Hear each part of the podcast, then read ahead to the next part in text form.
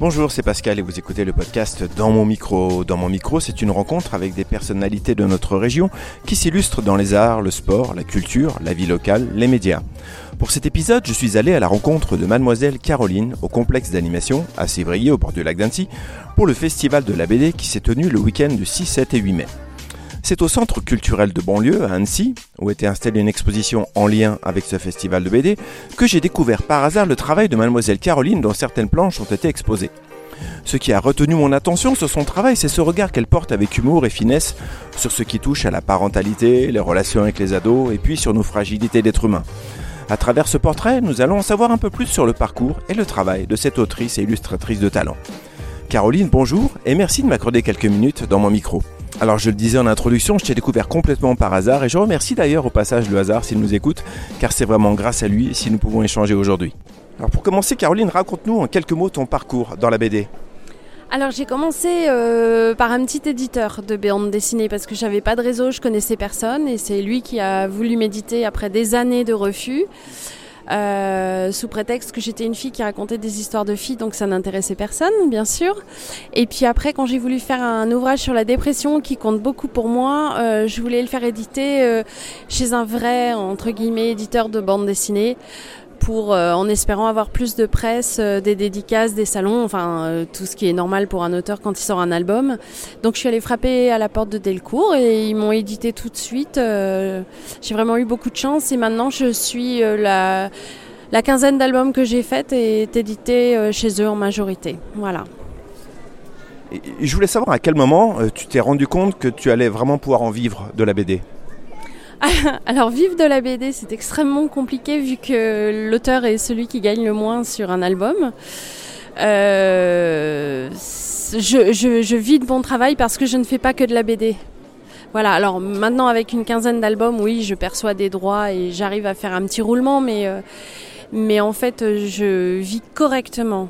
Euh, ma vie d'artiste parce que euh, je fais des dessins de presse, dans des dessins de publicité, euh, je fais des petits objets que je vends à droite à gauche. Voilà, ça aide à arrondir les fins de mois, on va dire. Mais le, métier d'artiste de bande dessinée, c'est un système inadmissible et les auteurs n'en gagnent très très mal leur vie. D'accord, donc c'est pour ça qu'il faut diversifier aussi. Euh, bah, la plupart des auteurs, euh, nous avons tous un autre métier en plus de, celui d'auteur, quasiment. Sauf les très gros, hein, qui arrivent à en vivre forcément très très bien. Euh, et qui d'ailleurs négocient leur contrat beaucoup mieux que nous, puisqu'ils ont le pouvoir de le faire. Hmm. Je voudrais savoir quels sont les thèmes que tu aimes aborder dans ton travail? Et quelles sont tes sources d'inspiration? Euh, c'est principalement la vie quotidienne parce que c'est ce qui m'intéresse parce que il euh, y, en a plein d'autres qui inventent des histoires euh, pas possibles dans l'espace ou avec des cow-boys. Moi, c'est c'est vrai que c'est principalement moi, ma gueule et ce qui m'arrive qui, qui est ma principale source d'inspiration parce que je suis après tout terriblement banal et que les choses qui m'arrivent arrivent aux autres. Et voilà. Et que je sais d'expérience que si on est seul dans une galère ou dans une loose intersidérale ou, euh, ou, euh, ou, n'importe quel événement, s'il est partagé avec quelqu'un d'autre, ben on se sent moins seul. En fait. Et ça fait beaucoup de bien. Et c'est le principe de tous mes albums. Voilà. Hmm. Euh, je voulais savoir comment on construit une histoire euh, en BD. Est-ce que ça commence d'abord euh, par un dessin ou alors un texte C'est comment la naissance d'une BD Alors pour moi, en tout cas, c'est jamais un dessin, c'est toujours une idée. C'est c'est d'abord un thème, en fait. Quel thème j'ai envie de traiter? Alors parfois je bosse avec des scénaristes, donc parfois ils m'amènent leurs idées, leurs histoires mais il faut que le thème me parle et après je trouve les personnages. Jusqu'à il y a pas longtemps, je faisais même pas de storyboard parce que j'aimais bien, euh, j'aimais bien que l'histoire m'emmène quelque part. Donc je savais même pas comment ça allait se terminer. Et puis j'ai bossé avec Matou, qui est une autre autrice euh, de bande dessinée, illustratrice. Et elle, euh, elle a besoin de faire un storyboard. Elle a besoin que ce soit extrêmement cadré, extrêmement pré-dessiné. Et je me suis aperçue que c'était quand même assez royal et tranquille. Donc je fais maintenant des storyboards mais sans les dessins en fait. Parce que j'aime pas refaire un dessin. J'aime pas faire de brouillon, j'aime bien quand, on y va. Ah Ouais, voilà. J'aime beaucoup ça. En revanche, maintenant, je fais un storyboard, donc je vais faire des cases, par exemple, je vais mettre les bulles dedans, mais je vais pas faire le dessin. Parce que le dessin, il est dans ma tête, je sais très bien, et voilà. Donc, ça demande à l'éditeur un gros travail euh, pour se projeter, comme on dit, mais pour l'instant, ça marche. Donc voilà, ouais. Et en général, donc entre l'idée euh, d'une BD et la réalisation finale, il se passe combien de temps? Alors, ça dépend. Euh, en tout, euh, clé en main, porte à porte, je dirais que du premier, du, de la première idée de scénario à la fin, fin, fin, il s'écoule un an, plus délai de fabrication, on va dire. Mais par exemple, la BD que je veux faire, bah là en septembre, a priori, ça fait euh, cinq ans que j'y pense. Donc en fait, ça fait cinq ans que je l'écris. J'ai des carnets dans lesquels j'écris, j'écris, j'écris. Je ne suis pas encore passée euh, à l'acte, euh, je veux dire, c'est pas bien rangé et tout. Mais ça fait cinq ans quoi, que j'y réfléchis et que l'histoire avance dans ma tête, mais ce n'est que dans ma tête pour l'instant. Mais j'y pense tout le temps. J'ai toujours un coup d'avance en fait dans mes histoires. Elle parlera de quoi du coup cette BD elle parlera du rugby, parce que c'est ma passion. ah d'accord. ouais, j'ai joué au rugby et bon bah là je deviens un peu vieille donc j'ai dû arrêter. Contrainte et forcée. Mais euh, et c'est ma passion et ça a changé ma vie et voilà, et je veux transmettre ça aux filles. Ah, aux filles Bah oui, bien sûr. Euh, tout, à l'heure, tu disais que tu faisais souvent appel à des scénaristes euh, pour tes BD. Quel est l'intérêt de collaborer? Oh, c'est un travail, euh, en tout cas pour moi, totalement différent. Alors euh, je pense que je fais plus de BD moi-même euh, sans scénariste. Mais parfois, en fait, c'est les gens qui viennent et qui me proposent des histoires. C'est rarement moi qui fais l'inverse. Et en fait, je me mets à leur service. Du coup, j'illustre leur vie. C'est très reposant parce que c'est pas mon histoire. J'ai pas à penser à tout. voilà, c'est autre chose. C'est tout simplement autre chose. Par exemple, là, j'ai sous les yeux le, livre Adolescente qui a été euh, écrit en collaboration avec euh, Marie Donzelli. Alors, sur cet ouvrage-là, qui a fait quoi? Alors Marie, en fait, a tenu pendant toute l'adolescence de sa fille le, journal de, cette adolescence. Et donc, de tout ce qu'elle euh, faisait comme, comme bêtises, toutes les âneries qu'elle pouvait sortir, enfin, toutes ses looses. Et elle est venue en me disant tiens, voilà, c'est, euh, je sais plus, 3 ans, 4 ans de la vie de Laura, parce qu'elle s'appelle vraiment Laura. Et si tu veux, euh, tu peux en faire une BD. Donc euh, évidemment à lire c'était génial, c'était du pain béni. En plus Marie c'est quelqu'un de, de, génial et je savais qu'on allait s'éclater à faire ça. On a mis beaucoup de temps à le faire. c'est pareil, hein, c'est encore un truc qui a mûri très longtemps avant qu'on passe à l'action parce que j'avais un planning euh, de BD à faire, parce que euh, parce que pareil, il fallait trouver le bon éditeur. Enfin bon, voilà. Et euh, mais on a fini par le faire.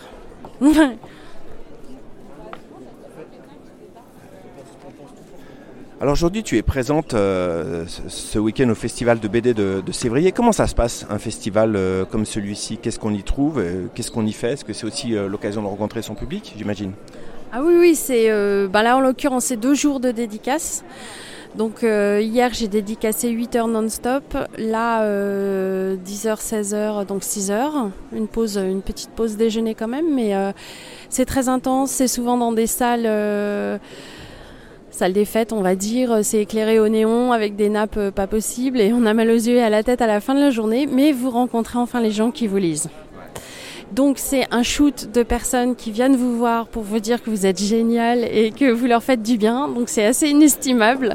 C'est rarement des gens comme sur les réseaux, vous savez, qui vous euh, pourrissent ou qui vous crachent dessus sans aucune raison. Là, là ils viennent pas ces gens-là. Et, euh, et, donc ouais, c'est sincère. On retrouve parfois les mêmes euh, les mêmes visages, donc c'est c'est marrant. C'est des petits rendez-vous. Et pour nous auteurs aussi, c'est la hum, c'est l'occasion de rencontrer d'autres auteurs ou qu'on connaît, ce sont des amis, bon voilà, ou des gens, on adore leur boulot et enfin on peut les voir en vrai, enfin on peut leur dire et peut-être même grappiller un de leurs dessins, comme un fan en fait. Et euh, c'est aussi, en tout cas pour moi, un bon moyen de, de me rassurer parce qu'on a toujours peur quand on est auteur de BD ou quoi, on est souvent tout seul. Et on a souvent, en tout cas moi, l'impression qu'on est mal aimé, que c'est la merde, que machin. Et en fait, tout le monde est traité euh, à peu près pareil.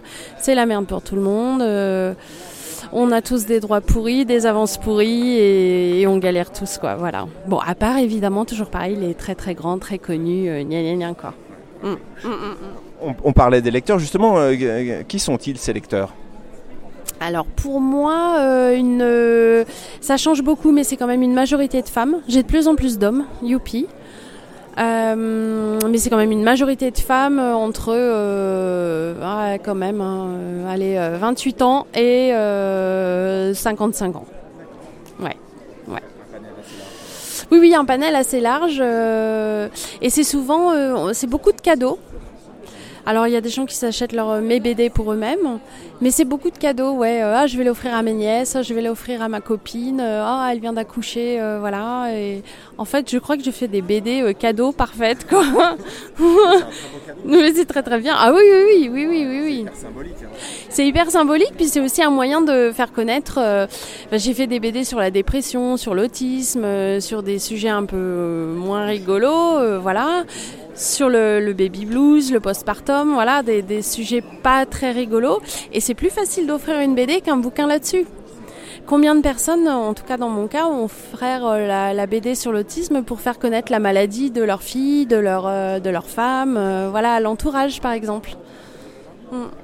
Et justement, alors on, parlait du, lien qui peut se créer à l'occasion d'un festival, mais est-ce qu'il y a quel, lien tu arrives à entretenir aussi avec avec ton public? Est-ce que grâce aux réseaux sociaux aussi? Bah, Ça compte beaucoup. Alors, euh, à mon grand désespoir, mais, euh, mais on est un peu obligé d'en passer par là, surtout quand on n'a pas forcément de, un éditeur très actif sur les réseaux. Donc euh, maintenant, maintenant, on se fait beaucoup connaître sur les réseaux. On peut beaucoup montrer notre travail de cette façon. Euh, moi qui travaille aussi dans la pub, euh, plus on a d'abonnés, euh, plus on a de chances d'être choisi pour un boulot. C'est atroce, hein. c'est pas notre talent, c'est nos abonnés qui nous font choisir. Donc on est obligé de jouer le jeu. Voilà. Et c'est un peu putassier, c'est un peu. voilà. moi ça me dégoûte cette façon procéder quoi parce que si si pendant un mois on va pas poster de dessin on gagne pas d'abonnés on en perd enfin c'est de l'aliénation totale quoi ouais ouais ouais ouais ouais vraiment mais euh, oui, par les réseaux, ben, c'est une manière euh, d'annoncer les dédicaces, c'est une manière d'annoncer la sortie d'un album, de donner envie en, publiant certaines planches en avant-première. Euh, oui, en fait, on fait le travail de l'éditeur, quoi. mais bien sûr, mais bien sûr. Je voudrais que tu nous parles maintenant de, ta prochaine BD, donc qui va sortir le 11 mai, je crois. C'est le titre, c'est Année zéro, c'est ça? Tu peux nous en dire un, un petit peu plus? Oui. Année zéro, c'est donc euh, bah là typiquement Anna Roy qui est sage-femme qui euh, officie à la Maison des Maternelles qui est une émission sur France 2. Mais je crois que ça a changé. Ouais, c'était sur la 5 et je crois que c'est passé sur France 2. Et euh, qui a un podcast absolument génial sur Europa. Enfin bon, voilà. Et euh, elle, elle avait un scénario. J'ai déjà bossé avec elle euh, chez Flammarion pour euh, différents bouquins. Et elle avait un, un, projet de BD qu'elle m'a confié, donc là, bonheur suprême, sur une sage-femme qui se met à être maman, qui accouche. Et en fait, année zéro, c'est les premiers jours de la vie d'un enfant, donc de, depuis l'accouchement, les mille premiers jours. L'année zéro, euh, et, ça raconte ça. Alors euh, dans ce cas-là, c'est une sage-femme qui se rend compte que tout ce qu'elle apprend, tout ce qu'elle pensait comprendre et savoir de la maternité, de la grossesse, c'est un peu du bullshit une fois qu'on le vit euh, soi-même. Quoi. On a beau être armé, préparé, bon ben, on se laisse déborder. quoi. Voilà. Et postpartum et tout ce que vous voulez. voilà, ça se passe pas forcément aussi bien qu'on aimerait nous le faire comprendre. Voilà, donc c'est un livre que je pense très utile parce que je suis passée par là aussi, sauf que je ne savais pas que ça existait, sauf que je ne comprenais pas ce qui m'arrivait et qu'une fois de plus, je pense que cette BD peut être partagée pour éviter ce genre de situation. Voilà. Et ça sort donc euh, mercredi. Youhou Et c'est, on sent que tu es contente là. Ouais, je suis contente parce que j'aime beaucoup cet album. Je pense vraiment qu'il peut faire beaucoup de bien. Voilà. Bah, justement, avant de conclure, je voudrais savoir parmi tous les, tous les ouvrages euh, que tu as écrits, est-ce qu'il y en a un en particulier pour lequel tu as un attachement particulier Oui, j'en ai un parce que, euh, parce qu'il raconte euh, mes années de dépression. Je, suis dépressive chronique, je suis soignée pour ça depuis maintenant une vingtaine d'années. Et donc je raconte ça, il s'appelle Chute libre, il est aussi aux éditions Delcourt. Ça raconte le parcours, mon parcours de dépressive et comment je m'en suis sortie pour l'instant. Euh, mon errance psychologique, le parcours habituel, le parcours des médicaments, le parcours des différentes euh, thérapies, euh, solutions mises en place, etc. Et, j'y suis très attachée parce que c'est mon album le plus personnel quasiment, avec l'autre où je raconte ma vie d'artiste, on va dire. C'est vraiment mes deux, mes deux albums qui comptent le plus ouais, pour moi je vais, rebondir. Est-ce qu'on on peut dire que la BD pour toi c'est quelque part comme une forme de thérapie? Euh, c'est une thérapie dans le sens où ça me fait me sentir bien quand je dessine, mais ça soigne pas du tout. Je reste seule avec euh, mes dépressions, quoi.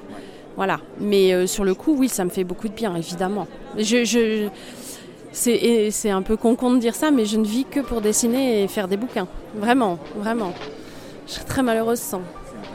Ah oui, vraiment. Ouais, je fais ça depuis que je suis toute petite. Je ne sais pas vivre une journée autrement. Mademoiselle Caroline, notre entretien est, terminé. Pardon. Tous les livres de Mademoiselle Caroline sont à retrouver chez votre libraire préféré. En tout cas, je te souhaite plein de bonnes choses pour la suite de tes projets. Voilà, c'était un plaisir pour moi de te rencontrer. Voilà, par le plus grand des hasards, mais c'était en tout cas une très belle rencontre pour moi. Merci Caroline. Merci à toi. Quant à nous, on se retrouve très bientôt dans mon micro.